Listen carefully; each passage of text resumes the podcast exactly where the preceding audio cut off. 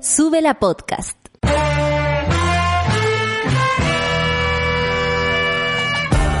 Cuando despiertas en otra sintonía, ves las cosas que otros no ven. Si a veces sientes que estás viviendo en Mordor, o como diría mi abuelita, te sientes como chancho en misa, este es tu lugar. Bienvenido al grupo de contención más diverso de la historia.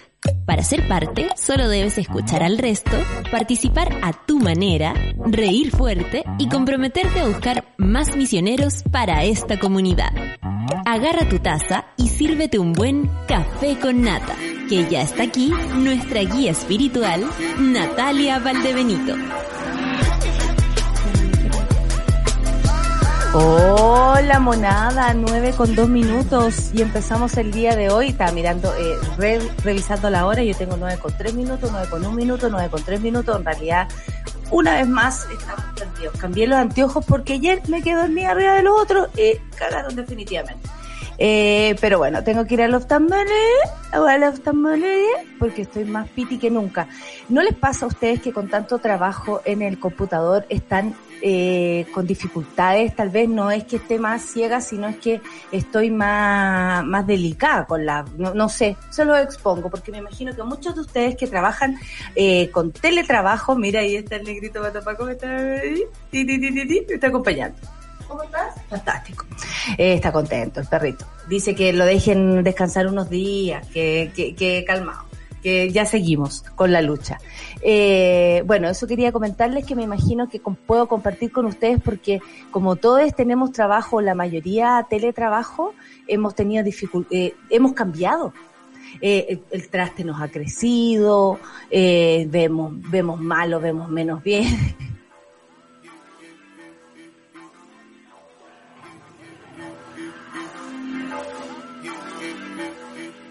Pega tu tu tu, me quedé pega tu tu tu, he vuelto tu tu tu tu. Eso, con música siempre es mucho más fácil, ¿ah? Oye, vamos al informe del tiempo, que el otro día me quedé con unas ganas de leer la carta sinóptica en ese, en ese manso ni escenario que teníamos. Toda la gente, oh, que les ha crecido el pelo, no, hijo, si era una vez nomás, una vez. Nosotros seguimos aquí desde nuestras propias casas. No hay nada que hacer. Somos chicos y seguiremos siendo chicos. Chicos pero grandes, pulentos pero piantes. ¿Eh? ¿Se acuerdan de esa? Ya. Antofagasta 18 grados, Copiapó 23. ¿Qué más tenemos por acá? Valparaíso 16. Eh, 18 grados en Santiago bajó bastante la temperatura respecto al fin de semana, considero, ¿ah? Talca 16 grados y un poquito de lluvia, nunca viene mal una lluvia por esos lares. Rancagua 16 grados, que me imagino por eh, Santa Cruz va a andar en la misma. ¿ah? Siempre por ahí Rancagua Santa Cruz se le parece. Yo diría que siempre está entre la 19, ¿viste? Entre Santiago y Rancagua. Pero Santa Cruz es como la República Independiente de Santa Cruz. Ellos tienen su propio, su propia eh, temperatura. Chillán 17 grados, Concepción con algunos con, con vientos, ¿ah? por, por lo que veo por acá. 15 grados y por supuesto viento, lluvia, sol, humedad y todo lo que pueda pasar porque Concepción es así, intensa como una. Temuco 13 grados, Puerto Montt 12 grados y un poco de lluvia también, Coyhaique 12 grados, Torres del Paine 11, la Antártica menos uno donde ganó el rechazo. Un abrazo para la Antártica. La única que habría votado a, eh, a prueba sería la amiga de la zona y 23 grados Isla de Pascua. Eh, vamos a los titulares rapidito para no perder tiempo. Pérez y Convención Constitucional, estamos hablando del ministro del Interior. Pérez, hay algunas autoridades de gobierno que han manifestado interés. ¿A qué se refiere? Oye, ¿y la pelea que hubo? Cuando dijo, no, si Interior no se encarga carabinero, tirándole toda la culpa a, a, a, a- a Desborde. Ese es otro rollo. Bueno, aquí habló a propósito de los constitucionales. Y eh, vamos a decirle al ministro Pérez que se guarde la idea porque francamente no los queremos ver.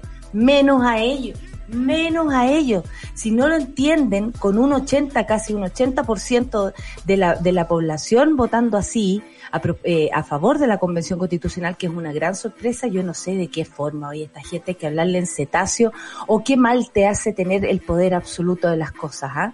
Porque te separa te separa absolutamente del, de la realidad.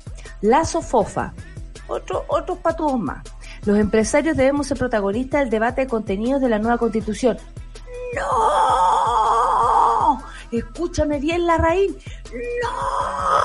A ustedes los queremos fuera de todo. Váyanse a su República Independiente del Oriente. a Santiago Oriente y ahí. Bueno, Unidas y unidos en la constituyente. Alcaldes de oposición firman acuerdo para dar señal de unidad.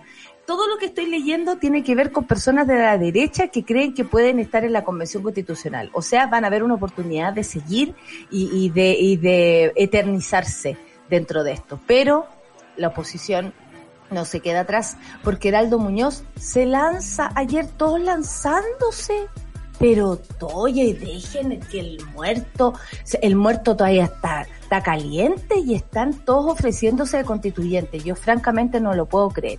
Heraldo Muñoz se lanza, dice, estoy disponible para ser candidato a la presidencia de la República. Ah, no constituyente, mucho más allá fue Heraldo. En fin. Encuesta CADEM, desaprobación al presidente Piñera, llega al 78%, fíjate tú, la misma cantidad que el apruebo. ¿Coincidencia? No lo creo. Balance Minsal informó de 1.540 nuevos contagios de COVID-19 y 52 personas fallecidas, que por supuesto desde acá siempre les mandamos un abrazo a sus familias y lamentamos absolutamente este desenlace. Tercer día consecutivo de protestas en Polonia. Aquí ya nos pasamos al, al ambiente internacional por la prohibición del aborto.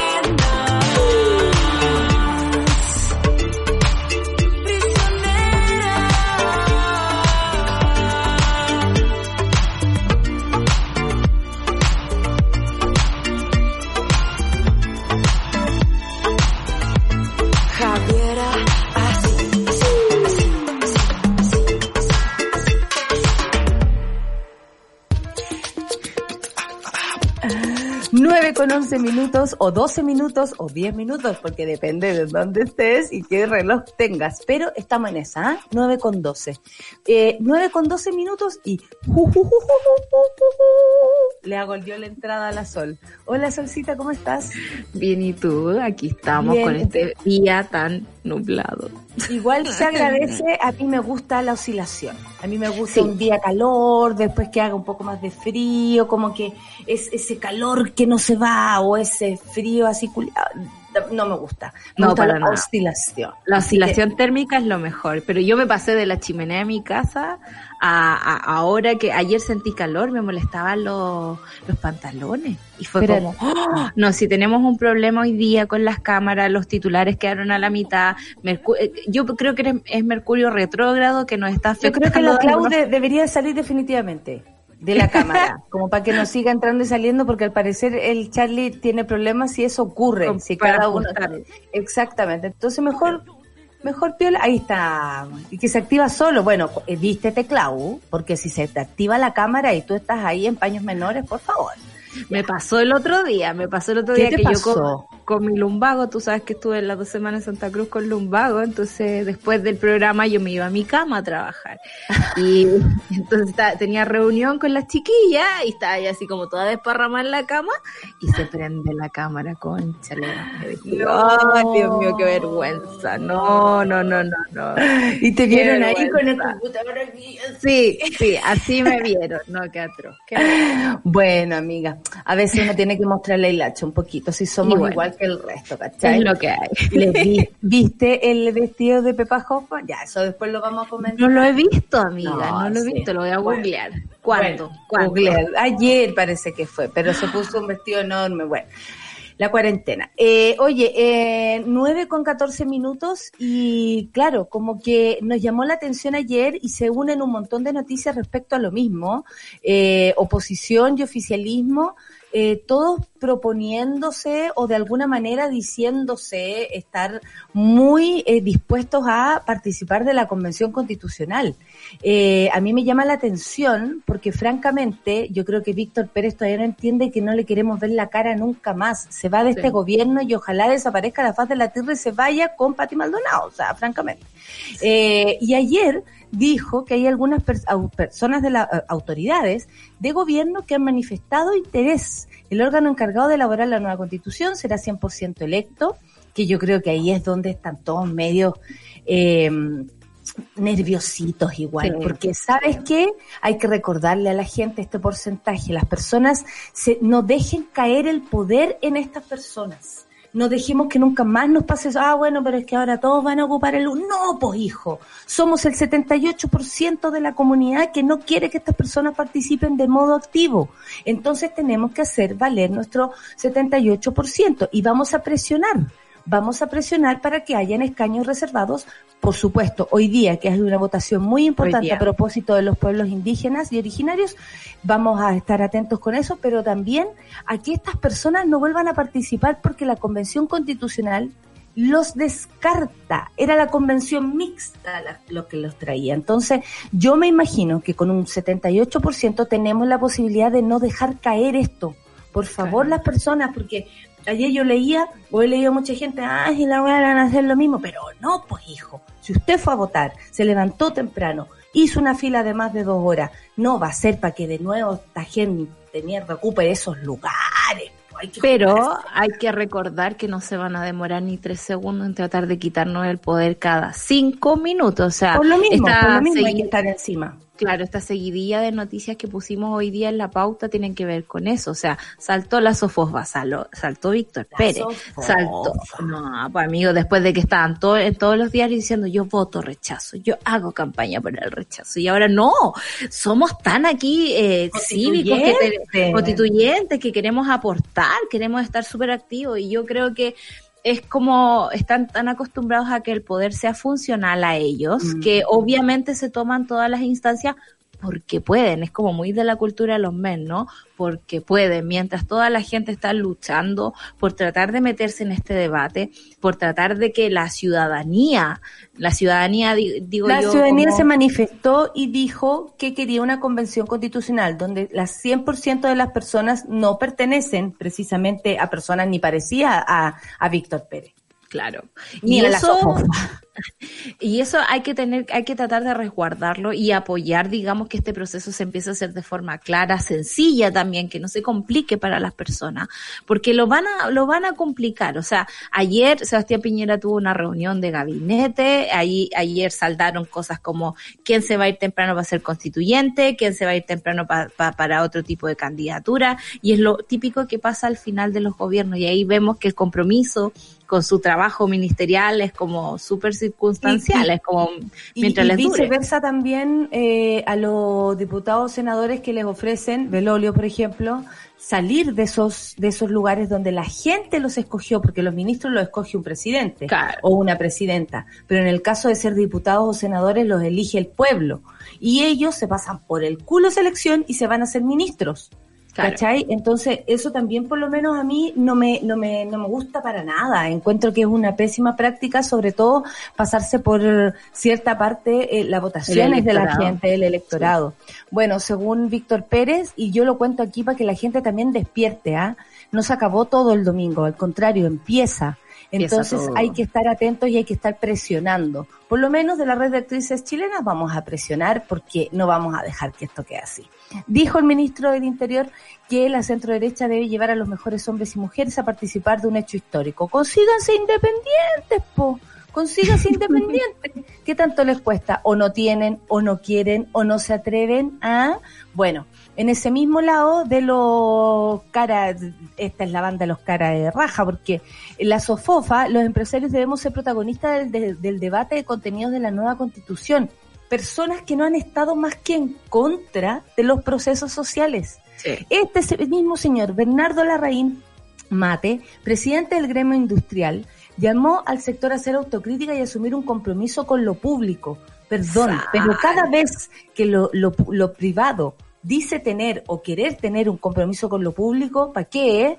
Es para hacer leyes que solamente le favorezcan a ellos, es para presionar a ciertos diputados y senadores que, como ya se sabe, con dinero, eh, mover las manos y aparezcan leyes como la ley de pesca, por ejemplo, que fue absolutamente hecha por los empresarios y, y, y usaron como emisores nada más a personas como Van Rieselberg, que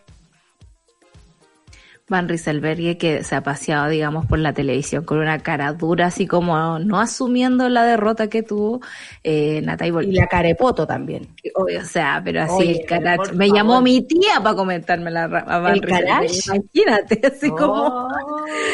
no, yo, yo solo quisiera agregar que esta gente sí ya tiene eh, la forma de ayudar a la gente son dueños de los gremios, son dueños de las empresas, bien podrían subir los sueldos, tener mejores condiciones, tienen su forma de actuar, no tienen por qué ser un actor político como tal. Y eso es lo que a mí me molesta como de esta patudez de entrada, ¿no? Que es como, hago campaña por el rechazo, gana la prueba, es como no, somos lejos los más civilizados y vamos a hacer todo lo posible. Espérate lo que dice Bernardo, la raíz mate, más encima mentiroso. Dice, viene una discusión constitucional donde afortunadamente en la SOFOFA estamos activos desde hace mucho tiempo. ¿En dónde? ¿En la moneda? ¿En dónde? No, y, y, y, y, así como en diálogo ciudadano, involucrarse con la gente, porque ese trabajo nunca lo han hecho. Y yo de las empresas? Claro, Claro, ¿hay alguna conversación al respecto del Chile que quieren si no es que echárselo al bolsillo?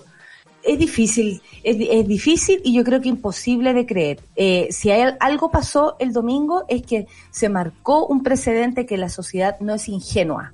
Y basta de, de, de que, creer que esta gente con plata nos puede seguir engañando. Si hay algo que hemos cometido el error es darle el poder a la élite y esta gente, Víctor Pérez, todo su séquito de, de hombres, lo más, lo más seguro, más eh, la Sofofa y este sector de eh, el empresariado que nunca ha tenido ni un gesto humano con las personas que se han manifestado, por ejemplo, nos han tratado hasta el todos los días de, de, delincuentes, ellos quieren ahora participar de la convención. E, el, señor de la Sofofa se va a sentar con la tía Pikachu en la misma mesa, lo dudo, lo dudo. No creo que sean capaces, no les da para tanto. Ayer salieron todos, salió Manuel Melero, como dice aquí mismo, que quieren participar muy activamente en este proceso. Y si hay alguno de nuestros asociados lleva ¿cuántos años? Millones, millones de años hay. Si alguno de nuestros presidentes regionales, cacha, quisiera ser candidato a constituyente, por supuesto que lo veríamos con mucho agrado. Ojalá se animaran, sería bueno para que alguien defienda la plata, agregó, diría yo. Ricardo, Ricardo Aristía, de la Sociedad Nacional de Agricultura, eh, Diego Hernández, de la Sociedad Nacional de Minería, Antonio Rasuri, de la Cámara Chilena de la Construcción, o sea, todos los gremios que han oprimido, porque a propósito de la entrevista que vamos a tener un rato más tarde, estuve mirando un par de datos y es que por ejemplo que los sueldos eh, bajaron el año pasado al menos 10 mil pesos en promedio. Eh, y yo me pregunto si tanto quisieran influir en la gente si tanto quisieran cuidar al pueblo como están tratando de contarnos acá realmente harían los cambios donde pueden hacerlo donde tienen cancha tiro y lado pero no no lo están haciendo y lo único que quieren es cuidar las riquezas que con que todo este tiempo la política les ha entregado. Y eso me parece súper injusto y espero que lo recordemos, pero todos los días de nuestra vida, te juro, así como todos los días se lo vamos a recordar aquí en el Café con Nata, porque, somos Nosotras somos, pero duras para el concurso, vamos a seguir repitiendo las cosas. A propósito de duros para el concurso, ¿viste ayer la entrevista? Bueno, una de las tantas entrevistas que dio el presidente Piñera. No, no la vi. ¿Qué pasó? Depende mucho de quién lo entreviste, ¿ah? Eh, francamente. Pero creo que Mónica Rincón le hizo una muy buena entrevista, sobre todo la trincó en una, en, en, en varias eh, en varias en varios lugares, en varias en varias preguntas donde él por supuesto no asume desde ningún punto de vista alguna responsabilidad en lo que está pasando, tiene una ceguera pero total respecto a sus propias responsabilidades. Él, por supuesto que sabía que la prueba de ganar contundentemente, él sabía que la convención, él sabía todo, o sea, qué lástima tener a un presidente, francamente, que no sea eh, capaz de demostrarse como un humano que duda, que se equivoca, que, que, que de pronto no sabe ciertas cosas o que se sorprende, ¿por qué no? Sí, pero todas las preguntas son, eh, era si yo sabía, obvio que sabemos, y respecto ¿Por qué no hizo nada? Claro, y respecto, y respecto a, a, nuevamente, por supuesto, a todo lo provocado por el estallido, es divertido porque insiste con que igual hay una fuerza internacional que tuvo que ver con la, la quema de los... O sea, ahí hay, hay, una insistencia que yo diría, francamente, que no sé, pues si Piñera fuera mi papá, diría ya, ah, está weando mi papá. ¿Cachai? Es como, Pero el problema es que no es con algo. es, un hámster, es un hámster el problema es que no es tu papá y el problema es que toma decisiones a partir de esas fantasías que tienen. La racionalidad es una cuestión muy, muy loca, ¿no? De que es como nosotras nos convencemos que el gallo del frente que nos gusta no es tan buena persona, pero bueno, ya igual nos gusta y vamos y vamos y nos caemos ahí. Esto pasa, pasa exactamente lo mismo por acá. Este hombre insiste en su informe, digamos, que, que, que, que existen fuerzas del extranjero que vienen a intervenir Chile en una fantasía que toda la derecha ha tenido durante toda la vida. Como que no quiere descartarlo definitivamente. Ahora Venezuela, exacto. Como y que se niega a descartarlo definitivamente y, y eso además deja un, un hálito, creo yo, si alguien le pone si alguien le pone atención y le cree un poquito, igual deja un poco de incertidumbre en las personas y creo que un presidente debe dar seguridades, debe dar certezas. Es como cuando un padre, una madre cría una, a un ser humano mientras más eh, seguridad le des, dependiendo incluso más allá de la inclemencia, ¿no? De las cosas que pasan, el ser humano actúa seguro. Pero tenemos un presidente que dice saberlo todo, sin embargo actúa como si en verdad no supiera nada, porque lo que hace es inventarse teorías que a él le quedan como que se le exacto, se le acomodan. ¿Por qué? Porque somos los delincuentes que están, que por supuesto él no entiende un 78% en contra de creer que es al revés, que es un 77%, ¿cachai? Esa gente que no comprende francamente, o sea, a mí me da susto porque creo que incluso, y voy a decir algo que a lo mejor es muy irresponsable, y lo digo nomás, tiene un problema para entender, porque yo creo que hay algo de maldad, sin duda es de derecha, es mentiroso, porque no podemos decir que no, no, no están estas tres cosas.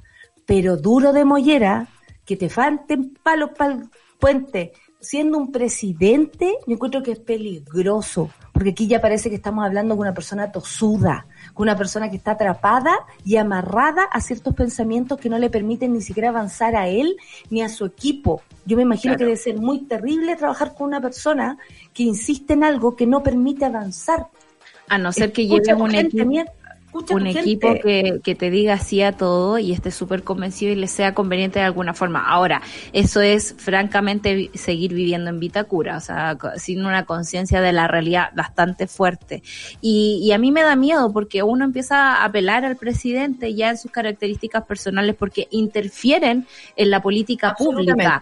Eso ha significado un montón de violación a los derechos humanos estos últimos, estos últimos años. Entonces, no es una cuestión nada más que uno dijera así como, ay, qué pesado el presidente. No, es una persona que en base a esos prejuicios ha tomado decisiones. Y esas decisiones han tenido por consecuencia un Gualmapu militarizado, muertes en democracia, torturados en democracia. O sea, de verdad esta cuestión no tiene ni por dónde y no tiene liderazgo. Yo quisiera decir que el presidente estuvo ausente de todo el proceso y no porque no quisiera como entorpecer el camino, simplemente no estaba ahí. Era como todos los días nos preguntaban, ¿dónde está Piñera? Además de su cadena nacional de la UNA. Le preguntó qué votó. Le preguntaron qué votó porque eh, y dijo que él no iba a decir lo que votó perdió. Como Belolio, que dijo que era de la prueba, después se fue el rechazo y ahí después, ayer. ah, pero usted no sabe por quién no sabe que voté.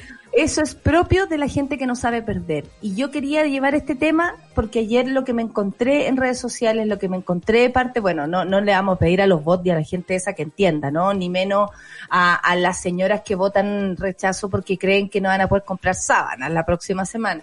Eh, no vamos a dejar eh, la conversación ahí, creo que es mucho más profundo.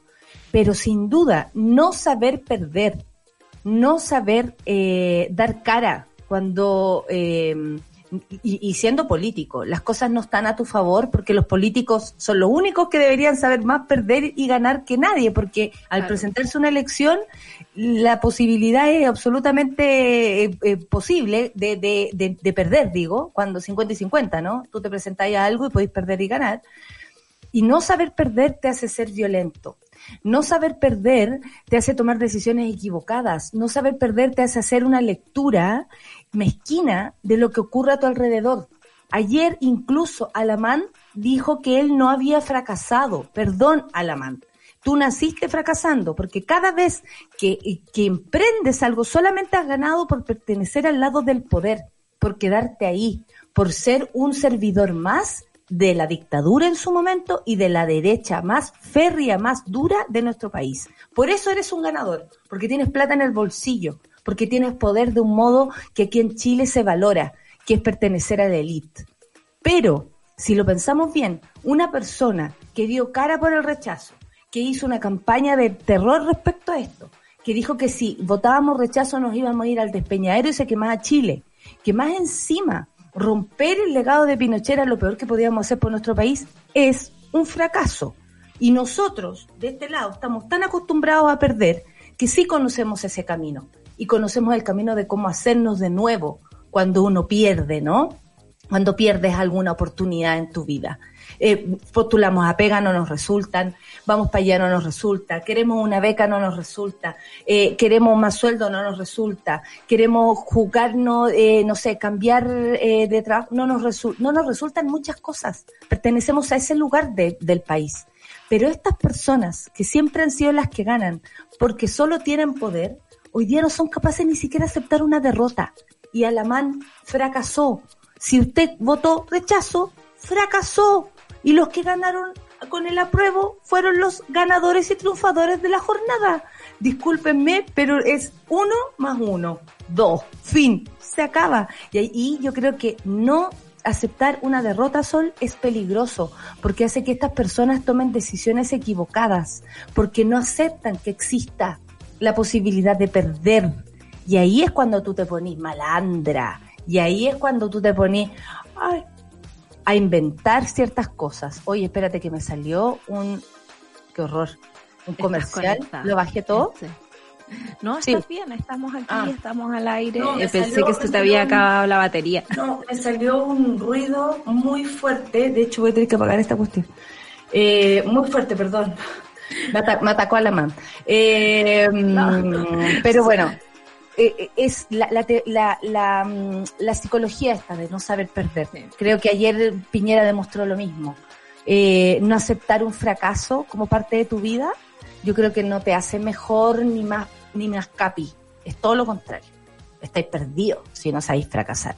Oye, eh, tenemos que seguir, paramos aquí un ratito y seguimos con más noticias porque tenemos una nutrida mm, eh, pauta el día de hoy, querida. Canción de Mamita, la mamita de la cara orellana, el cumpleaños. Mira, no te puedo creer que vamos a escuchar a María Marta Sarlema. ¿Te acordás cuando yo cantaba como toda mujer? Me acuerdo, perfecto yo cantaba así, porque no sé por qué cantaba eso. Ahora lo Me encanta. Igual, cantemos nomás. Como toda mujer. Bueno, no le vamos a dedicar esa canción, pero le vamos a dedicar otra que se llama A mi manera. A la mamita de la Caro Orellana que hoy día cumpleaños, la Caro que siempre ha estado con nosotros, que viaja, nos trae regalos, nos quiere, nosotros también la queremos a ella. Y por supuesto a su mamita, María Marta Serra Lima con A mi manera. Café con nata en súbela. Este,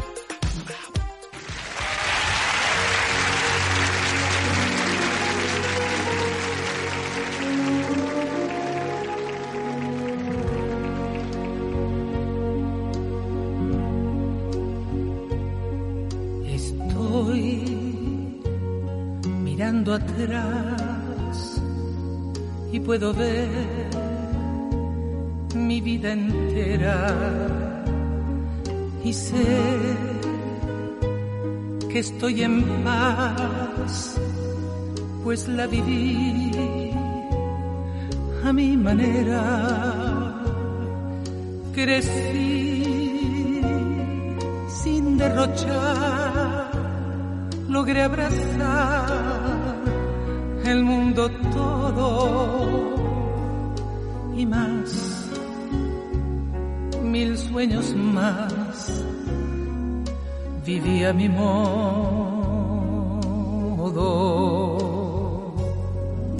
Dolor, lo conocí y recibí compensaciones. Seguí sin vacilar logré vencer las decepciones.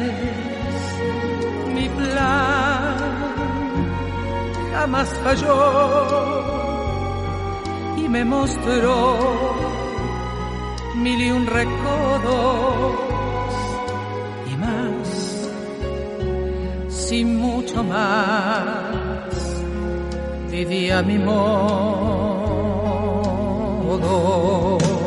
Esa fui yo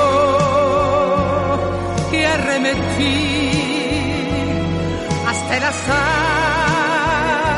Quise perseguir si me oculté si me arriesgué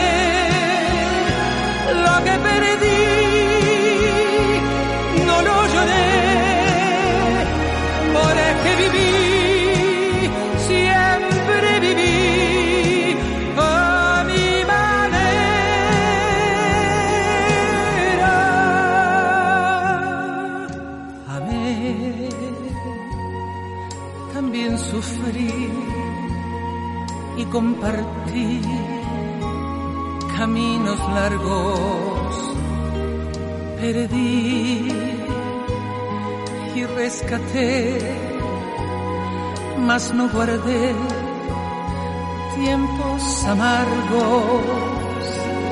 Jamás me arrepentí si amando di todos mis sueños.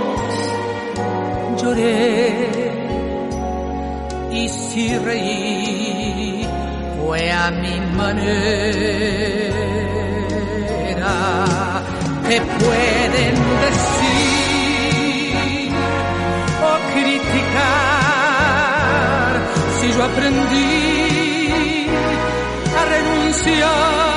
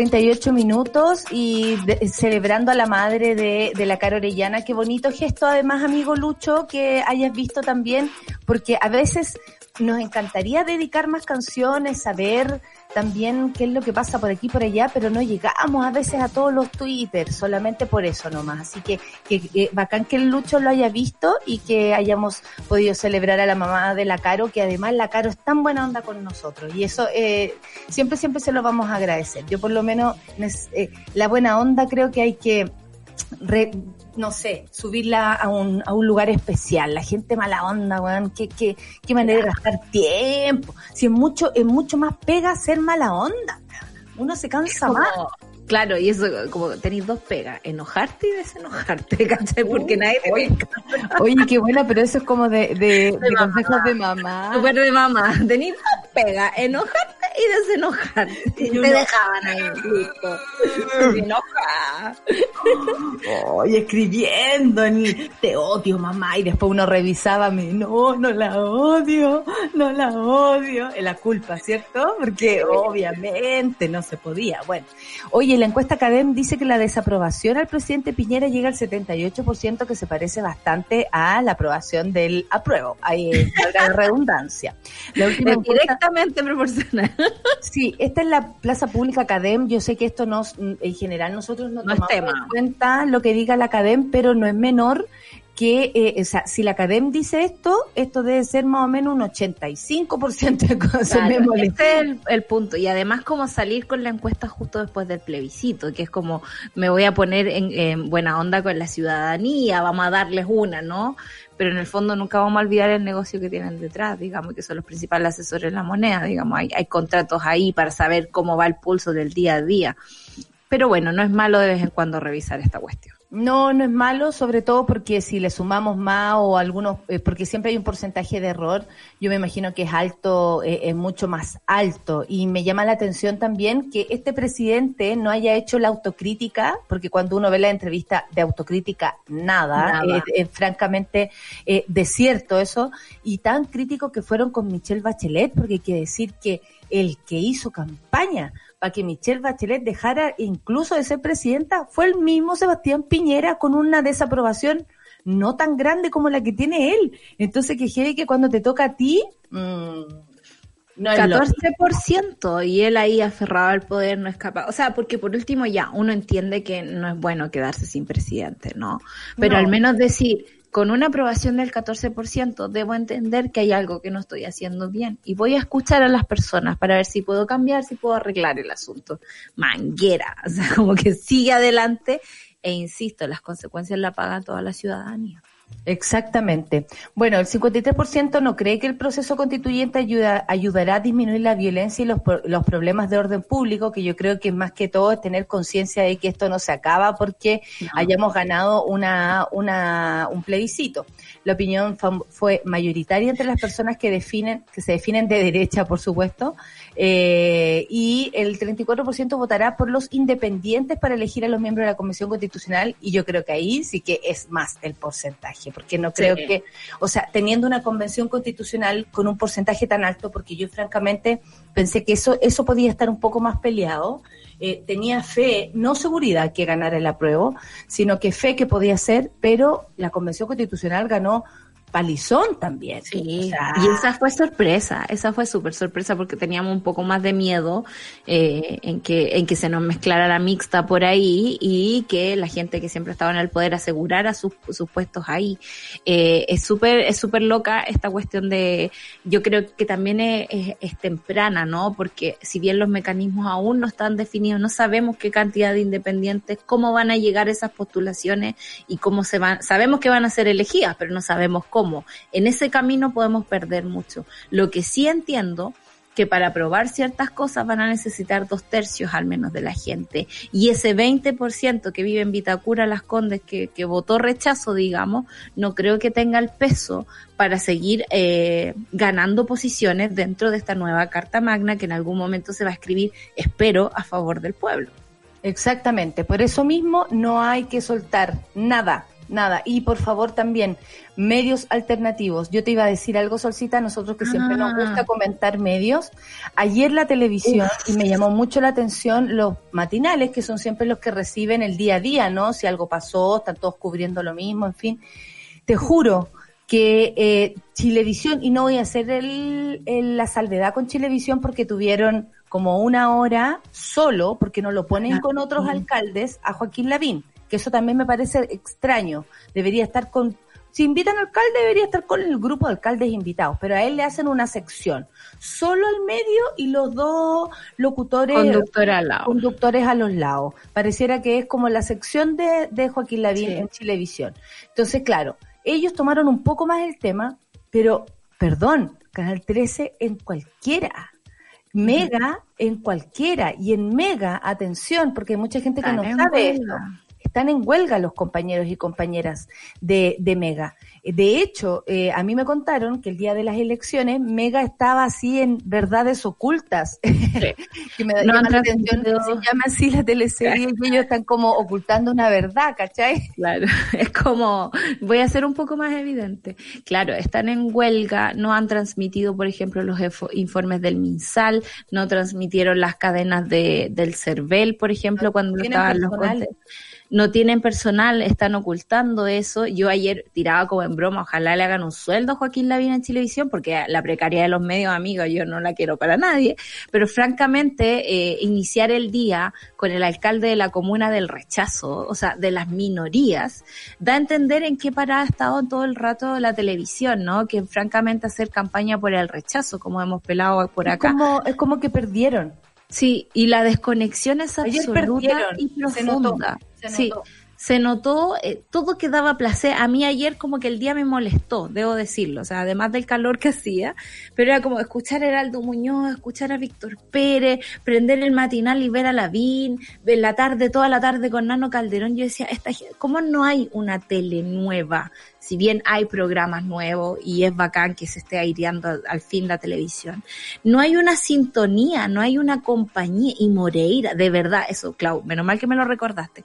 Moreira, ayer yo estaba haciendo la pauta y veo un titular que dice Moreira hipogloss, como que yo Ay, dije, no. mentira, mentira que dijo esta Contémoslo. O- contémoslo para que la gente sepa. No recuerdo muy bien las palabras. Bueno, Moreira dijo. ¿cómo, ¿cómo está? Le pregunta, porque él, él es como muy lúdico con, con Julio César Rodríguez, como que tienen este, este- como que se tiran una y otra. Entonces va y, ¿cómo está? Bueno, aquí me tuve que comprar eh, hipogloss para, para, ¿cómo se llama? Después de esta derrota. Esto es absolutamente, no nos hagamos los lesos, es alusivo a ser violado. ¿cierto? Por una, en este caso, eh, en, en- en no sé, como es una forma de decir que con la votación eh, tú fuiste violado. O sea, esta es la cultura de la violación, francamente. No tiene Así normalizado está. Así normalizado está y así como, como hacer un chiste, como si la violación fuera un chiste, como eh, eh, es retrógrado lo que acaba de hacer, lo que dijo, y, y, y también me da rabia que los medios de comunicación estando ahí, bueno, no le pido mucho a, a Montserrat Álvarez, pero eh, de, nadie, nadie hace una bajada. Nadie Claro, dice, ¿sabe nadie para el carro. Exacto. ¿Sabe qué, señor Moreira? Eh, ese tipo de dichos, no sé si usted lo tiene claro, pero tiene que ver con la cultura de la violación. Y honestamente, eh, esto es una votación y usted perdió. Y eso nomás Es tan simple como eso, es perder, nada más. Y es como por alguna vez en tu vida hay que entender que vives con otras personas en este país. Yo todos los días me siento y pienso, eh, no sé, no me pude sentar, fui a comprar hipogloss. Eso fue lo que dijo el caballero como parte como de un chiste, ¿no? Y eso se humano estoy muy la adolorido. Hoy no me pude sentar, fui a comprar hipogloss, estaba agotado en la farmacia. No, no creo, porque el, el 78% no lo necesitaba según tu chiste. Por lo que yo este golpe lo recibo muy fuertemente. Yo lo único que le puedo celebrar a este caballero es que asuma que perdió respecto a los otros que, que dicen que no son fracasados. Pero es ese tipo de dichos, francamente, ya basta. Porque no solamente estamos hablando aquí de las mujeres, de la cultura, no, hay un montón de hombres violados que por culpa de este tipo de dichos no van a ser capaces de decir nunca lo que les pasó. Hay víctimas de violación que son hombres y que no son capaces de confesarlo, seguir sus procesos, sanar, porque hay una cultura patriarcal que ni siquiera les permite hablar de eso. ¿Cachayo, no? Entonces, hacemos, es un daño mucho más profundo este tipo de, de chiste. Entonces, cuando después la gente, ay, no se puede decir nada. No, hija, no es que no se pueda decir nada. Es que hay cosas que francamente no tienes por qué decir. Y el problema es que no solo una lo dice opinión. el- en la televisión. Esta gente hace leyes. Están acostumbrados a tirarte la cuña, a hacerse los chistositos, a saber que va a existir la nota al día después, ¿no? O ahora con el internet en- de forma inmediata en, en- en los medios. Pero esta gente hace leyes. Y, y yo me, me di la paja el viernes pasado, por ejemplo, de pasarme un ratito por la comisión de, del que está revisando el veto que mandó Piñera la ley de protección a la infancia, porque tú sabes, niños primero siempre y cuando vivan en las Condes Vitacura, pero el resto son sea, todos unos delincuentes. Exactamente. Eh, y fue vergonzoso ver cómo discutían nimiedades, teniendo en cuenta que hay niños en riesgo, hay niños que mueren en el Sename, hay niños que están en una ¿Cómo precariedad. ser que un presidente haga eso, Sol? O sea, es que no les vetar una ley que conviene proteja a los niños. plata. ¿Por qué no les conviene? No les conviene por plata porque toda la clase política ha lucrado con estas ONGs que se encargan de administrar la- las casas del Sename, eh, les conviene porque han lucrado con los colegios que se arman, les, les- conviene porque no quieren hacerse cargo de un problema que Chile tiene, que es la infancia. Y por mucho tratado internacional que hayan firmado antes, el problema es que acá en Chile no tiene una bajada, no hay una ley de protección integral a los niños, porque eso significaría que le deberíamos exigir a nuestro gobierno que los cuide, no que mande una señora experta en delincuencia a, cargo de- de- del Sename. Ese tipo de cuestiones a Chile no le importa. Y lo voy a decir en genérico porque llevamos años, años maltratando a nuestra infancia. Entonces, si bien hay gente que se ha dedicado a esto y que ha luchado toda la vida en el Parlamento, en las clases políticas o en los mismos puestos anónimos que todos estos lugares tienen, el punto es que Chile sigue no ratificando las leyes que ha- eh, que- que- a las que se ha comprometido, digamos, en, en temas internacionales.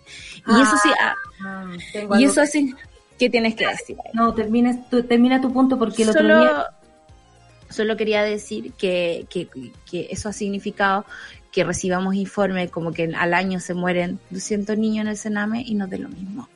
Ese, ese tipo de cosas no, nos dejó el corazón no sé dónde. Y no sé si entendemos que el futuro se está construyendo hoy, en esa infancia. Bueno, y por algo también nos estamos moviendo y haciendo cosas para que los niños del futuro y del presente tengan un- una, una, una sociedad mucho más eh, consciente de los pasos que da, de las cosas que dice. Yo siempre tengo la sensación de que cuando hay un niños, niñas, niñas cerca, eh, los seres humanos tenemos que modificar nuestro comportamiento, nuestro hablar, para que ellos entiendan bien las cosas, para que no se confundan, para que no reciban malas influencias de personas adultas como nosotros que podemos tener ideas ya, ya preconcebidas o, o, que ya entendemos, que entendemos un chiste, los niños a veces son más literales, eh, en fin. No, que el otro día leí, o sea, escuché una, una mm, abogada eh, que me pareció muy interesante su punto. El papel en blanco, cuando, cuando se habla de la constitución, eh, ya hay cosas en ese papel en blanco, que son a propósito de lo que tú dijiste, los eh, tratados internacionales. Los tratados internacionales es solo el gobierno de Piñera, amiga, el que se lo está pasando por la Sí, sí. pero francamente, nosotros ya tenemos eso como garantía de derecho. ¿Cachai? O sea, la, la, la constitución no, no, lo, no lo contiene todo. Y como bien aprendimos el, el domingo en nuestro programa especial, es mejor que no lo contenga todo para ir avanzando paralelamente con muchas cosas. Si todo queda en la constitución, vamos a quedar también, como lo que hicieron en dictadura, atrapados a algo como que no se pueda modificar. Y hay Claro. cosas que se, que, que se solucionan a través de leyes, hay cosas que se solucionan a través de, de decretos, de otro tipo de, de, De normativa. de normativa, de maniobra. Pero la carta magna de nuestro país, si hay algo que ya tiene impreso, son los tratados internacionales. El punto es respetarlos. El punto es hacerlos valer. El punto es valorizarlos y ponerlos en el lugar que merecen. Entonces, no, no, o sea, esto sí tiene que ver con quienes estén en el poder. Por eso no da lo mismo por quién votar. Por eso no da lo mismo. Porque las personas que se pasan, por cierta parte, el, los, los tratados internacionales que, por ejemplo, protegen a, la, eh, a las mujeres, protegen los derechos humanos, protegen a los niños, eso está ahí. El punto es llevarlo a cabo, hacerlo carne, hacerlo, eh, sacarlo del papel, digamos. Entonces yo quedé como bastante tranquila porque la, la abogada decía que las personas que defienden a los semáforos por sobre las personas, les voy a decir que lo que sí tenemos a favor es que hay derechos que sí protegen a las personas por sobre los semáforos, ¿cachai? Y me pareció que era, eh, la escuché varias veces para poder entender bien lo que, lo que ella decía y, y Napo, yo creo que es como ir aprendiendo, hay que ir aprendiendo respecto a esto también, ¿no? Eh, eh, a ver, espérate, tenemos más noticias, nos quedan unos pocos minutos, yo creo que no podemos saltarnos el balance del MinSal, Solcita, Sí. porque se informó de 1.540 nuevos contagios de COVID y 52 decesos en las últimas 24 horas hasta el día de ayer. Los casos totales llegarían a eh, 502.063 personas. Y respecto a los fallecidos, sin la cifra del DEIS, o sea, sin posibles, solamente con PCR eh, notificado, alcanza a 13.944 personas en todo el país, o sea, y eso que le estamos restando personas fallecidas. Claro. Eh, en este minuto hay 9.784 casos activos, eso bajó un poquito respecto a lo que sabíamos la semana pasada que eran 14.000. Yo no sé si se puede bajar tanto de una semana a otra. Dejo la duda. por, el, por el volumen de contagios de ciertas etapas de la enfermedad sí puede pasar. Así también, por ejemplo, pasamos de una positividad como del 6.1% a menos del 4% ahora. A mí eso me preocupa porque tiene que ver con la cantidad de exámenes que se hacen. O sea, tenemos capacidad para 20.000, hacemos un día 13.000, otro día 18.000 y es como, para mí esa estadística es bien variable. En ese sentido no confío tanto, eh, digamos, si es que no hay un promedio No confiamos en nacional. nada. No, No confiamos confiamos nunca en nada. Lo No. que, y tampoco confiamos en las autoridades. Ayer escuchaba a Paula Daza muy tranquila de cuerpo diciendo como, porque le, le preguntaban Muy en el noticiario. cuerpo, muy muy suelta el cuerpo, muy suelta cuerpo. Le preguntaban, pero eh, 1500 contagios al día, como que no hemos bajado de los 1000, pasamos de 1300 a 1900, estamos ahí promedio 40 personas fallecidas diariamente entre los días desiguales, digamos, que, que tenemos. Eh, hay posibilidad de, de, controlar la pandemia y, y, se hizo, pero la, la Miriam todo el tú, pero es que todo el rato es como, no, no conocemos el bicho, la verdad es que estamos todos ahí en nuestra estrategia, de trazar, y, y yo decía, pero, pero, pero, pero, ¿cómo puedes trazar, trazar, trazar, ¿Cómo podemos estar tranquilos con este nivel de contagio? Sé que el mundo se tiene que reactivar, sé que el gobierno no ha prestado la ayuda suficiente, sé que la gente, como el Miguel, que tenía que hoy día volver eh, a, a, trabajar, tenían susto de, de, volver a sus lugares de trabajo. Eh, vivimos una situación bastante precaria frente a una qué? enfermedad. La única manera que las personas eh, vuelvan a trabajar, y yo me he dado cuenta porque mi hermana trabaja en el sector eh, del bosque allá en, uh -huh. en educación, es que los lugares se hagan cargo de la trazabilidad y, de, y del cuidado. Le están PCR. haciendo cada 10 días, cada 15 días a lo más, PCR a todos, a todas y a todos los que trabajan en, en ese lugar cumplen turnos, o sea, no van toda la semana, trabajan toda la semana, pero cumplen uh -huh. turnos, o sea, la oficina no la ocupan todas las personas. Pero ¿cachai que eso depende de cada lugar? Si tu jefe, si tu jefa, si quien está a cargo del proyecto no tiene una visión sanitaria respecto a esto, hace ir a toda la gente y fin, se acabó. Sí. Pero ella se siente segura y todos a su alrededor, ella vive con una persona mayor como mi abuela o como mis padres que ya pasan los 60 años, perdona mamá, todavía no, pero igual te lo, igual te voy a poner en ese lugar. Eh, eh, no es, no es tan fácil como llegar y salir de casa, ¿cachai? Entonces, pero nos sentimos seguros porque básicamente están todo el tiempo trazando, están todo el claro. tiempo preocupados de que si pasa algo, si alguien muestra, y al tenerlos a todos con PCR negativo, por supuesto que puedes ir a trabajar el lunes más tranquila, así estés con una compañera en la oficina, pero Exacto. eso depende de los lugares, no es una lógica ni una política nacional.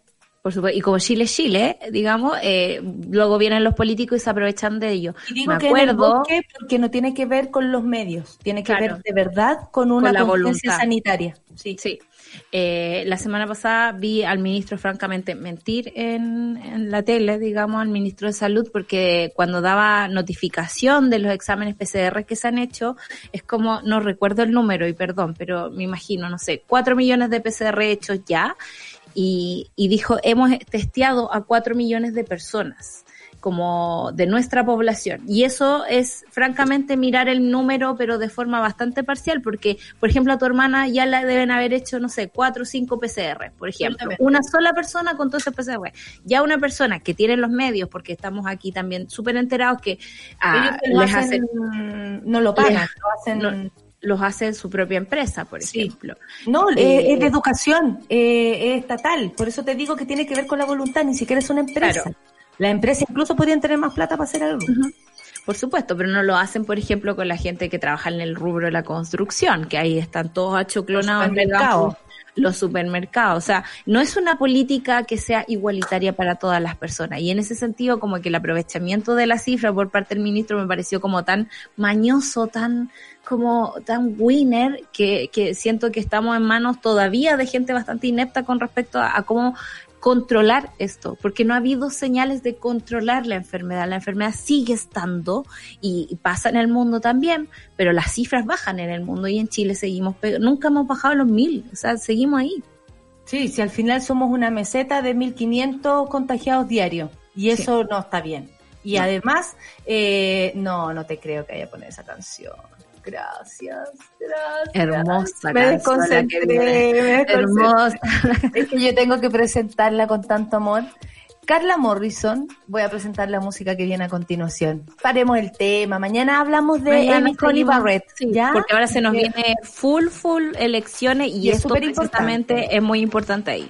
Sí, mañana hablamos de ella y además, bueno, para que también la monada se vaya enterando de lo que sucede eh, más allá de Chile, pues sí es importante saber lo que, lo que va a pasar en Estados Unidos también, sobre todo con Trump, básicamente, oh. lo que más nos interesa. Carla Morrison se retiró hace mucho, eh, eh, hizo sus discos, Déjenme llorar, que ganó tres Emmy. Yo estaba en México cuando ganaron esos Emmy y estuve en la celebración, que fue muy sencilla, como es Carla. Eh, y eh, fue en un lugar donde vendían malteadas, taquitos, no fue para nada así como, ¡ah! después eso lo hicimos nosotros, pero aparte, con Mariel, tengo que decir, tengo que sacar al agua a mi amiga Mariel. Bueno, Y eh, porque la Mariela además trabajó en ese disco y Andrés Landón junto con, con Juanito Torrealba hicieron la producción, que también ganaron los Emmy a propósito de esto. Y hicieron ese disco maravilloso que se llama Déjenme llorar. Y resulta que Carla eh, de pronto replantea toda su carrera, se va de México, eh, no es que se tome un año sabático y ahora nos damos cuenta, porque lanza un nuevo disco con una nueva canción que mm, sí, sacó otra nueva también, eh, que se llama Ansiedad y habla del proceso, del proceso que se tomó eh, para llegar a esto. Lo que le pasó por mientras el éxito, ¿cierto? Arrollador de ganar Emmy, de ser en México una figura, la ponían cerca de, incluso de la figura de Chabela Vargas, eh, Carla en vez de, de ir para adelante y decir, sí, yo la weá, todos los premios, todos los países, gira y todo, lo que hizo Carla fue guardarse, reconocer su proceso interior. Ella es una artista así, yo diría que maravillosa. Y esta canción eh, se la dedico a toda la gente que como yo ha tenido ansiedad y de pronto no sabe dónde meterse. Creo que Carla lo, lo dice tan lindo, tan bien, y no más que escuchar su voz ya hace sentir que uno puede sentir un poco menos de ansiedad. Ella calmó nuestra ansiedad de escucharla y yo la presento con todo el amor del mundo, Carla Morrison, Ansiedad en Café con Nata, en su hora radio.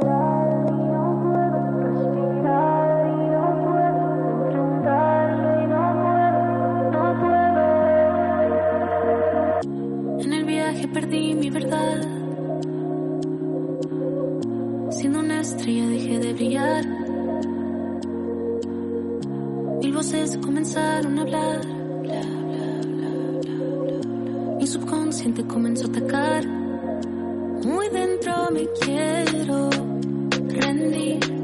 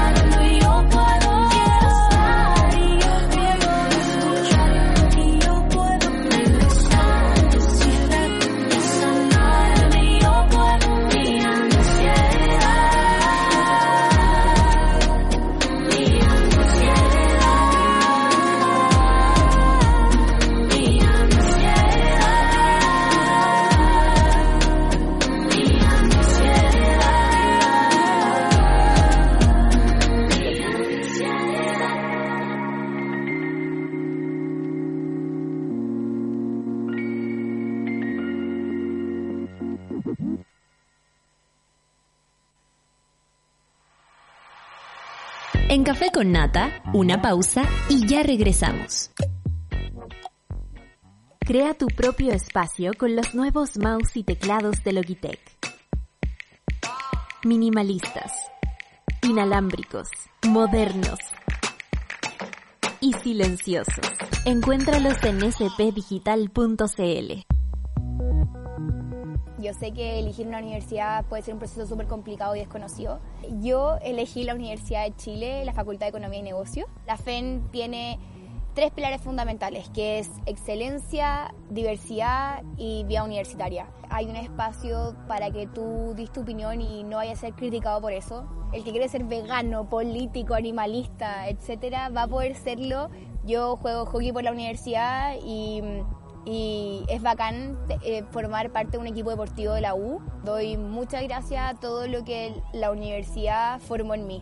Soy Nicole Chaín, estudiante de Ingeniería Comercial en la Facultad de Economía y Negocios de la Universidad de Chile. Tú tienes la visión y nosotros la misión de que pienses sin límites. Admisión 2021. Estudia Ingeniería Comercial en la Facultad de Economía y Negocios de la Universidad de Chile. Postula y vive una experiencia única. Admisión 2021. Súmate a Sube la Club. Sé parte de nuestra comunidad de socios porque hoy, más que nunca, necesitamos periodismo independiente y medios que te informen y acompañen. Entra a subela.cl slash club y ayúdanos a construir un nuevo medio para un nuevo Chile. Te estamos esperando.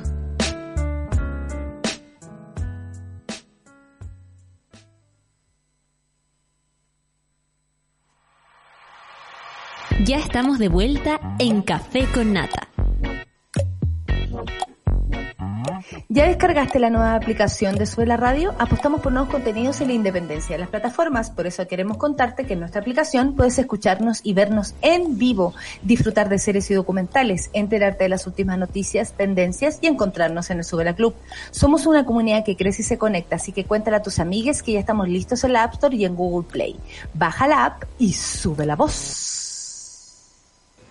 Tómate el tiempo para conversar, que en Café con Nata es lo que hacemos ahora junto a un nuevo invitado. Estamos con un invitado que yo ayer me acordé de él cuando estábamos haciendo, porque eh, el otro día, eh, bueno, él no ha estado en el Café con Nata. Ya lo ven en la pantalla, los que están viendo la pantalla ya lo ven, eh, pero no había estado Marco Kremerman en, en nuestro programa. Bienvenido, Marco, economista de Fundación Sol más encima. Queríamos tener a la Fundación Sol aquí, pues. Muchas gracias. No había estado, efectivamente. Efectivamente, pues. Eh, bueno, con la Solcita vamos a hacer esta entrevista esta mañana y en Chile, y según datos de la Fundación Sol, el 1% acumula el 33% de la riqueza, mientras la mitad de las y los trabajadores ganan 401 mil pesos más o menos, una cifra que cayó en términos reales entre el 2018 y el 2019, hay que decirlo. Ayer eh, lo comentamos aquí, justo en el programa, que en las comunas de mayor ingreso en Chile, Lobarnechea, Vitacura, Las Condes, ganó el rechazo. Le vamos a preguntar a Marco si esto le llamó la atención o no. No eran 30 años, eran tres comunas, se dijo también. Hoy conversamos sobre esto y, más con, eh, como ya lo presenté, con el economista de la Fundación Sol, Mar- Marco Kremerman. Eh, los más ricos de Chile son los únicos que rechazaron. ¿Qué, qué tú de este porcentaje? ¿Lo veíais tan focalizado, Marco, o te llamó la atención igual que a todos? Porque de verdad que a mí por lo menos me dejó como, wow. Ahora, Me llamó la atención en primer lugar la magnitud de, de la prueba. Eh, se esperaba un triunfo, se esperaba que hubiese una brecha, pero no, no pensé que fuese tanta, casi 80%, ¿no? en primer lugar. Y efectivamente, eh, porque yo creo que es importante ahora entrar en la discusión de fondo. Muchas personas votaron a prueba, pero muchas personas que votaron a prueba, no sé si tantas, pero un grupo de personas que votaron a prueba, no necesariamente apuestan a los cambios que probablemente a muchos hogares tienen muchas esperanzas que sucedan en pensiones, en salarios, en deuda, etc. y es por ello que eh, nos sorprende que efectivamente en las comunas más ricas de Chile se dé la tendencia opuesta. ¿no? No al nivel de lo que se observa en las elecciones anteriores, donde en general los grupos más conservadores sacan 80, 75% de votación, sino que acá se dio, por ejemplo, en Vitacura, que fue el caso más extremo, creo que 33% votó a prueba, eh, en la Barnechea y Las Condes un poco más de 40%. Sí. Pero efectivamente cuando uno observa esa tendencia, uno ve bien. A ver, hay un grupo mayoritario de la población que al menos, con distintos énfasis, quiere discutir sobre la sociedad eh, que queremos eh, construir para las próximas décadas. Vale decir, tiene al menos una impronta democrática. Y hay un grupo pequeño, pero con mucho poder, eh, que se puede tipificar, que se ubica y se concentra en estas comunas de los mayores ingresos de Chile, eh, que no quiere discutir nada, sino que quiere mantener sus privilegios que ha conquistado eh, en las últimas décadas eh, de manera eh, bastante particular, ¿no? a través de la privatización de empresas públicas prácticamente de manera gratuita y toda la historia que conocemos de las últimas décadas. Entonces, de, en términos estructurales y en términos de esta diferencia de clases que se produce cuando uno analiza eh, la votación, eh, pero al mismo tiempo hay que ser bien cuidadoso con cómo uno eh, eh, cualifica quienes votaron a prueba. Aquí se viene una discusión muy profunda. ¿Qué significa remover los pilares que eh, han sostenido el modelo de acumulación en las últimas décadas en Chile o hacer discusiones más bien de índole parcial? Yo creo que en eso nos vamos a debatir prontamente. Igual entretenía toda la pega que se nos viene, creo yo, ahí. Y por eso quería preguntarte una cosa bien general a propósito de una cosa que nos ha pegado, digamos, a todos estos días. Y es el tema de la desigualdad. Yo sé que es un gran telón y que podríamos estar ahí hablando todo el día sobre eso, pero al menos el COVID nos dejó súper claro que incluso cuando se hacen las cosas bien, y no estoy diciendo que en Chile se hayan hecho, pero incluso cuando se hacen las cosas bien, la desigualdad es algo que empieza a tirar para abajo toda esta iniciativa, porque eh, nos da a entender que no somos capaces de soportar una crisis de esa forma. Y a propósito de eso que nos quedó claro como a todos en el cuerpo eh, estos días, eh, es posible una nueva constitución y desde ahí hablar de una mejor distribución de las riquezas. Y lo digo no porque haya que poner quizás un artículo así como de mejor distribución, ¿no? Pero, pero sí con este asalto que sentimos ayer de, desde la SOFOFA, desde todos los gremios de que están como súper ahora eh, metidos en el Dispuesto. proceso, dispuestos a trabajar y es como, perdón, pero la misma gente que podría tener otra cancha, ¿no? Que es como tener condiciones laborales quizá un poco mejor para la gente, quiere meterse ahora en la política y, y, tratar de influir desde ahí. ¿Cómo uno podría empezar a regular eso, más allá de hacernos conscientes de que está pasando desde hace un montón de tiempo? Bueno, es importante recordar las opiniones del mundo empresarial después del 18 de octubre del año pasado. Si uno sí. recuerda los primeros días, las primeras semanas, eh, nos dijeron de que se iban a meter la mano al bolsillo, de que era momento de compartir los privilegios, entre otras cosas, pero pasaron unas dos o tres semanas después y sus declaraciones fueron aún más eh, recalcitrantes que las que existían antes del 18 de octubre. Entonces, yo creo que las declaraciones se las lleva el viento en Chile en particular cuando la realiza los grupos de poder. Eh, una nueva constitución, desde nuestro punto de vista, eh, lo que hace es establecer las reglas del juego, poder y los principios que deben regir una sociedad, lo cual no significa que eso se traduzca inmediatamente en la calidad de vida de las personas, porque sí. para eso se necesitan hacer cambios legales, proyectos de ley, normativas, reglamentos, cambios culturales que son fundamentales. Eh, y es por eso que creo que es muy importante que no constitucionalicemos el debate exclusivamente. Es muy importante tener una nueva constitución, pero muchos cambios se pueden presionar y deben realizarse ya. ¿no? Un ejemplo mm. concreto son las pensiones. No podemos esperar dos años de discusión eso, constitucional mm. y un año más de cambios legales. Ya tiene que cambiar el sistema de pensiones. A lo mejor no cambiará la profundidad que queremos porque hay algunos enclaves constitucionales que no lo permitan, pero le va a salir más difícil al sistema político actual recurrir a esos enclaves constitucionales hoy día que antes. ¿no? Porque recordemos el retiro del 10%. Ni la derecha, Ejecutivo recurrieron al Tribunal Constitucional y el presidente recurrió a su potestad de un veto de la ley porque hubo una avalancha de la ciudadanía.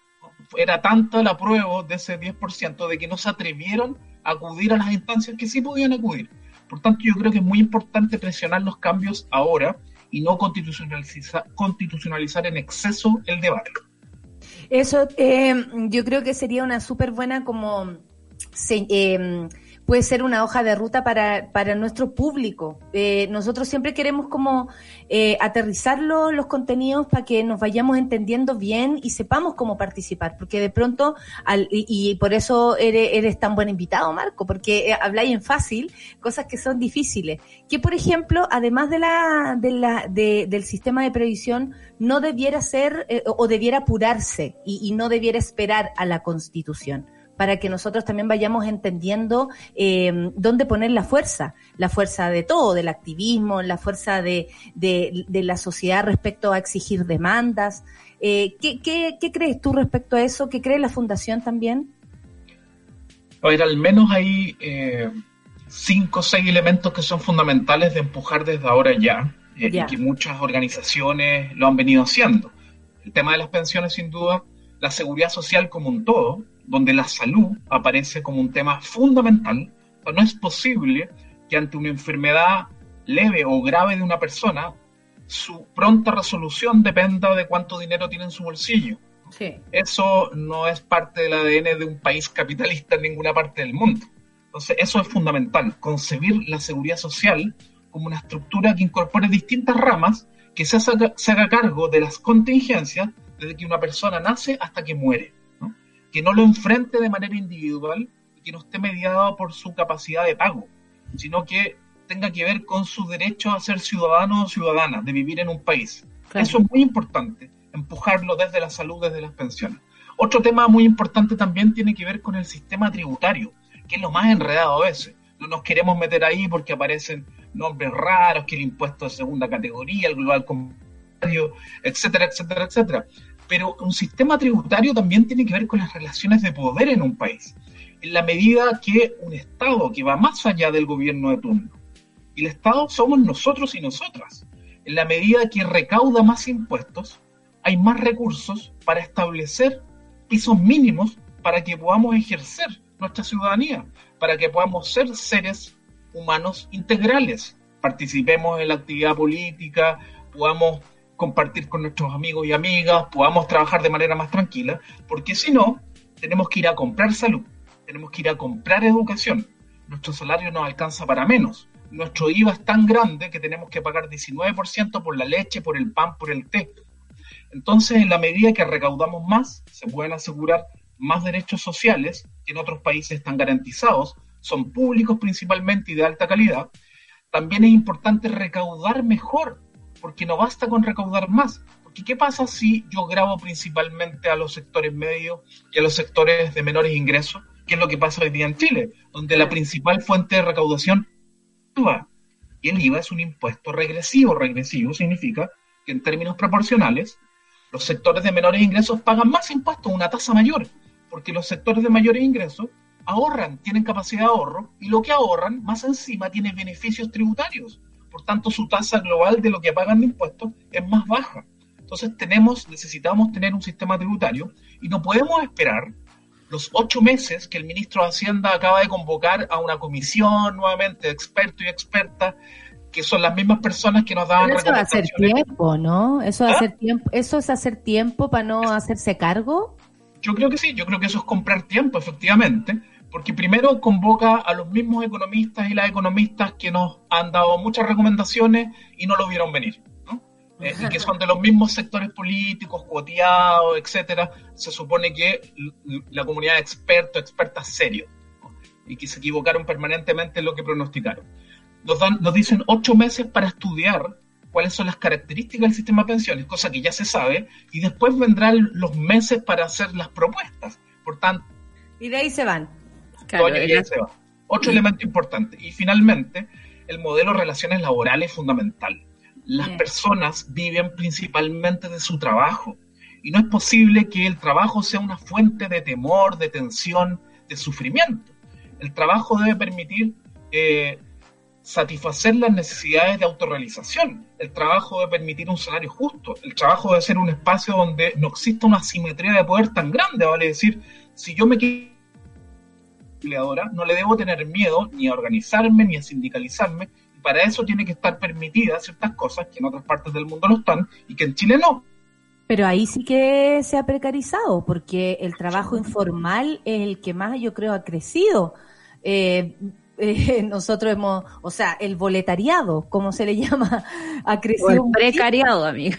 Claro, eh, eh, eso es lo que más ha avanzado, creo yo, durante todo este tiempo. Como, y nos dimos cuenta con la pandemia, como todos no, nadie tenía de dónde sacar seguros de cesantía, porque nadie tenía contrato, porque, en fin, o sea, eso sí que avanza rápido, pero la, la seguridad para eso no.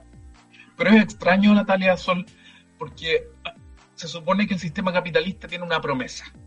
Vale decir, en la medida que los países son más ricos y crecen, tenemos más tiempo, tenemos más recursos y podemos disfrutar de la vida. Esa es la promesa. ¿El chorreo? Decís? Claro, exacto. Pero lo que vemos es que en la medida que Chile se ha hecho cada vez más rico y ha crecido más, porque eso sí es, es lo único cierto entre tantas cosas que se dicen, es que cada vez los trabajos son más precarios, hay más incertidumbre, más inestabilidad y mayores niveles de explotación. Entonces es un sinsentido y efectivamente, por eso es tan importante concentrarse en el trabajo. Aquí las empresas y los empresarios nos dan trabajo, no nos están regalando trabajo. Ellos necesitan trabajo para hacerse ricos y para crecer.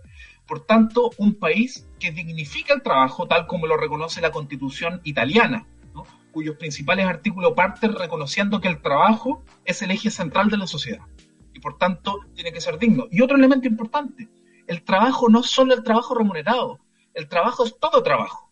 Y es de allí todo eh, el discurso feminista fundamental, ¿no? que es reconocer el trabajo en términos generales, la carga global de trabajo.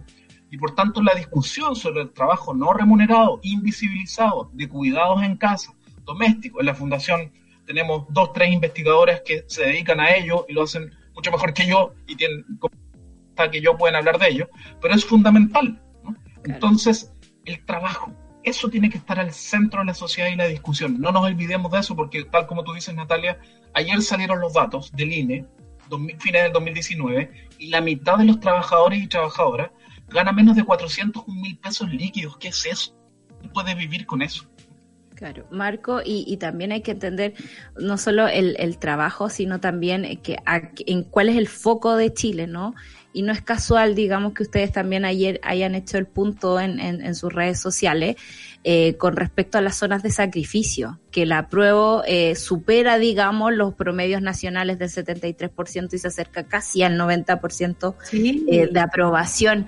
Eh, ¿Cuál es la conclusión que tú sacas de eso? Yo sé que nosotros, digamos, como desde la guata, decimos es como obvio, están violando casi todos sus derechos humanos, están pasando por sobre su salud, eh, es natural que la gente esté enojada y esto es una oportunidad para manifestarlo, pero ¿cómo nos enfrentamos a este diagnóstico que ahora tenemos el numerito ahí eh, para empezar a mejorarlo? ¿O Chile va a seguir siendo un país extractivista que va a sacar, digamos, hasta el fondo todo lo que tiene sin pensar en el futuro ni en las personas? Bueno, esa es otra discusión que se abre también, que tiene que ver con la democratización de la economía. Hoy día el sistema económico chileno, tal como tú bien dices, básicamente es un sistema que se basa en la extracción de bienes comunes naturales. No son recursos naturales, son bienes comunes naturales, que lamentablemente han dejado de ser comunes porque han sido vendidos y privatizados, que otro de los temas que eh, se me olvidó agregar. ¿Qué pasa con el agua, por ejemplo? Algo fundamental, privatizada el agua completamente.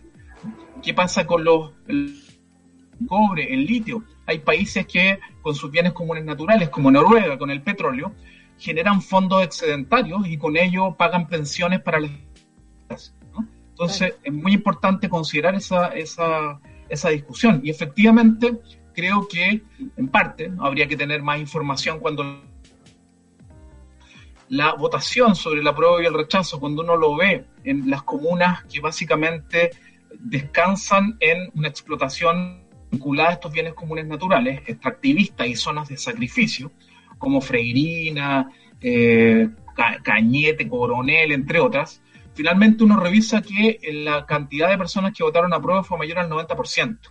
¿no? Ahí hay un nivel de hastiamiento enorme porque no solo tiene que ver con bajas pensiones, bajos salarios, sino que es la cotidianidad permanentemente de levantarme y tener malos olores, eh, recibir toxinas, residuos de distinta índole. Vale decir que el capital pase por arriba, extraiga todo lo que tiene que extraer y los hogares están ahí como secundarios, como actores secundarios, viendo cómo esta supuesta estrategia de desarrollo es decidida desde otros lugares y ellos tienen que acatar. ¿Por qué? Porque tienen que conformarse porque allí con esas inversiones supuestamente se crearon empleos. Y eso hay que agradecerlo. Eso es un poco la teoría. Eso yo creo que colapsó. No eso va ha sido una excusa, eso ha sido una excusa, Excusa. constante. Eh, que, oye, sí, me acuerdo del, del mall en Chiloé.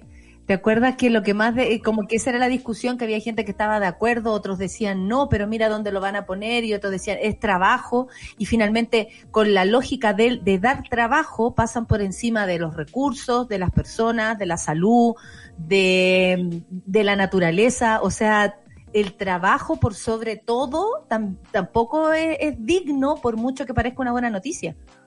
Así es, si no está integrado estrategia eh, que sea holística, ¿no? que incorpore todos los elementos que necesitan los seres humanos para autorrealizarse.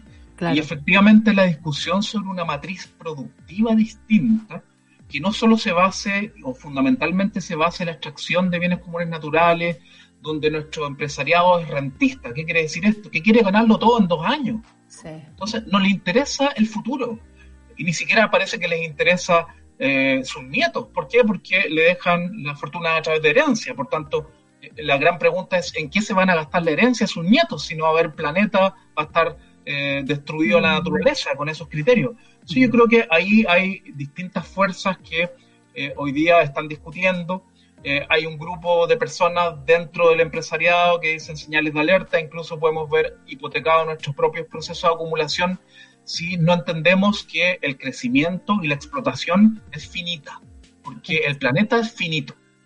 Y por Exacto. y no integramos a nuestras coordenadas, a nuestros cálculos, que debe mantenerse los equilibrios del ecosistema, de que las personas con su salario deben poder satisfacer sus necesidades y no recurrir a la deuda para comprar pan, alimentarse o vestirse, como lo que pasa en Chile, esto no es sostenible.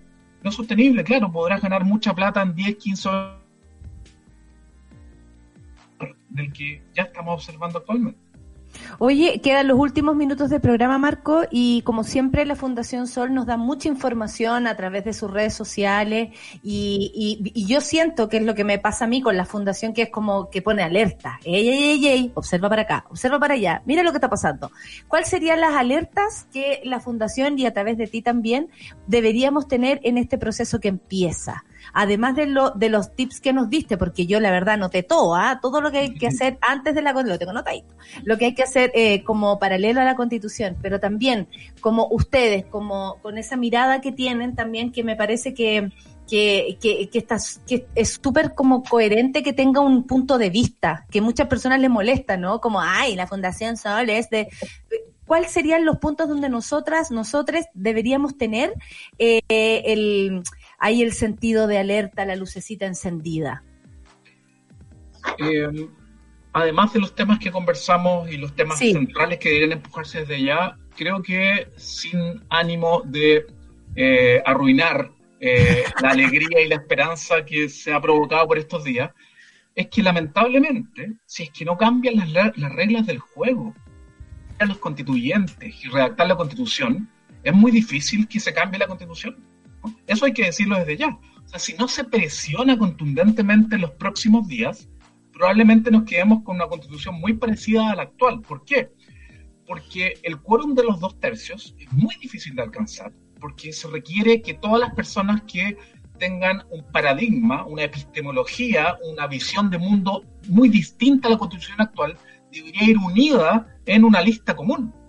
Y eso no ha ocurrido y es muy difícil de que ocurra. Y al mismo tiempo, todas las personas independientes que también tengan esa visión. Porque, ojo, Claro, claro. el presidente de la CPC es independiente, ¿no? Entonces hay que tener cuidado con esos conceptos bien genéricos donde todos somos independientes. Lo importante es qué entendemos por independientes, independientes que estén de acuerdo con que requerimos un cambio importante en la sociedad. También cómo van a ser electos esas personas si requieren eh, un porcentaje muy importante en el distrito en el cual van a participar. ¿Para qué hablar de los escaños para los pueblos originarios reservados? Todavía no, se, no es ley. Hoy día hay que estar muy atentos. muy atento. O sea, yo creo que si es que las reglas del juego no cambian, esto no va a ser una discusión constituyente popular, sino que nuevamente va a ser una constitución de que surja, lamentablemente, desde nuestro punto de vista, ojalá no ocurra así, va a ser bastante parecida a la actual. Son claves en las próximas semanas. Perfecto, me parece súper bien que, que, bueno, como siempre, la Fundación Sol abriendo los ojos, dándole luz a la, a la, a, la cabecita de cada una de las personas. Les guste TT, a quien le guste TT. Eh, Marco, muchas gracias por haber estado con nosotras en, en nuestro café con Nata esta mañana. Eh, la verdad ha sido súper, eh, creo que maravilloso el momento porque nos permite tanto aprender en un momento que estamos eh, entendiendo, tratando de entender. Y nosotras acá tenemos la responsabilidad de decirle a la gente las cosas en fácil para que podamos participar y empujar eh, lo que creemos justo y para, para todos. Así que muchas gracias Marco, saludos a todas las personas que trabajan ahí en la fundación. Un abrazo para todos. Un abrazo, muchas gracias. Que estén, que estén muy bien. Gracias. Muchas gracias, Marco, de verdad un gusto conversar contigo. No había estado en el café con nata, hermano. No había estado por acá. Sí, no, pero lo escuchamos cuando va el super ciudadano. Sí, pues por eso lo queríamos pololear, claro. la carrera, ¿cachai? Gracias, Marco, que te vaya bien. chao. chao. Bueno, Solcita, terminando el programa, oye, me quedó muy claro y qué bueno. Anotado todo, aquí. Qué bueno que tuvimos al Marco hoy, porque de verdad que para lo que viene es importante estar informados además. Eh, y de eso nosotros nos vamos a descansar. Oye, van a parar un poco el esto recién empieza. Y Rayen Araya también lo sabe, porque además está con, eh, con una constituyente. ¿Eh? eh. Rayen, amiga, ¿cómo estás? Bien, pues estoy contenta además porque seguimos con este espíritu de celebración eh, después de, de, del triunfo del domingo, eh, mirando todos lo, los programas y los análisis que se han hecho y cómo también el mundo de la política está llamado a asumir que hay un portazo así radical, a decir no se les cree y por lo tanto cuando gana esta eh, opción de la Convención Constitucional lo que se dice es no queremos a, a, la gente del mundo político y por lo tanto qué van a hacer con los independientes, cómo va a ocurrir. Escuchaba unas discusiones sobre los cupos. De verdad fantástica. Están como dando vuelta en círculo los partidos políticos para saber qué van a hacer con eso, pero lo que está claro, y, y tomo de ahí las palabras de, de, Marcos Kremerman de la Fundación Sol, que dice, eh, mientras no se haga presión o no se ejerza presión desde los movimientos sociales, desde la calle, esto se nos puede ir un poquito de las manos. Entonces va a ser necesario mantenerse allí. Y esa fue la manera en que la paridad entró como una de las opciones a votar en el plebiscito recién pasado. Recordemos que se aprobó primero la idea de, una, de un plebiscito para una eventual nueva constitución, pero no estaba la opción de la paridad, no estaban los escaños reservados para pueblos originarios, que bueno, todavía es un tema que, que hay que monitorear.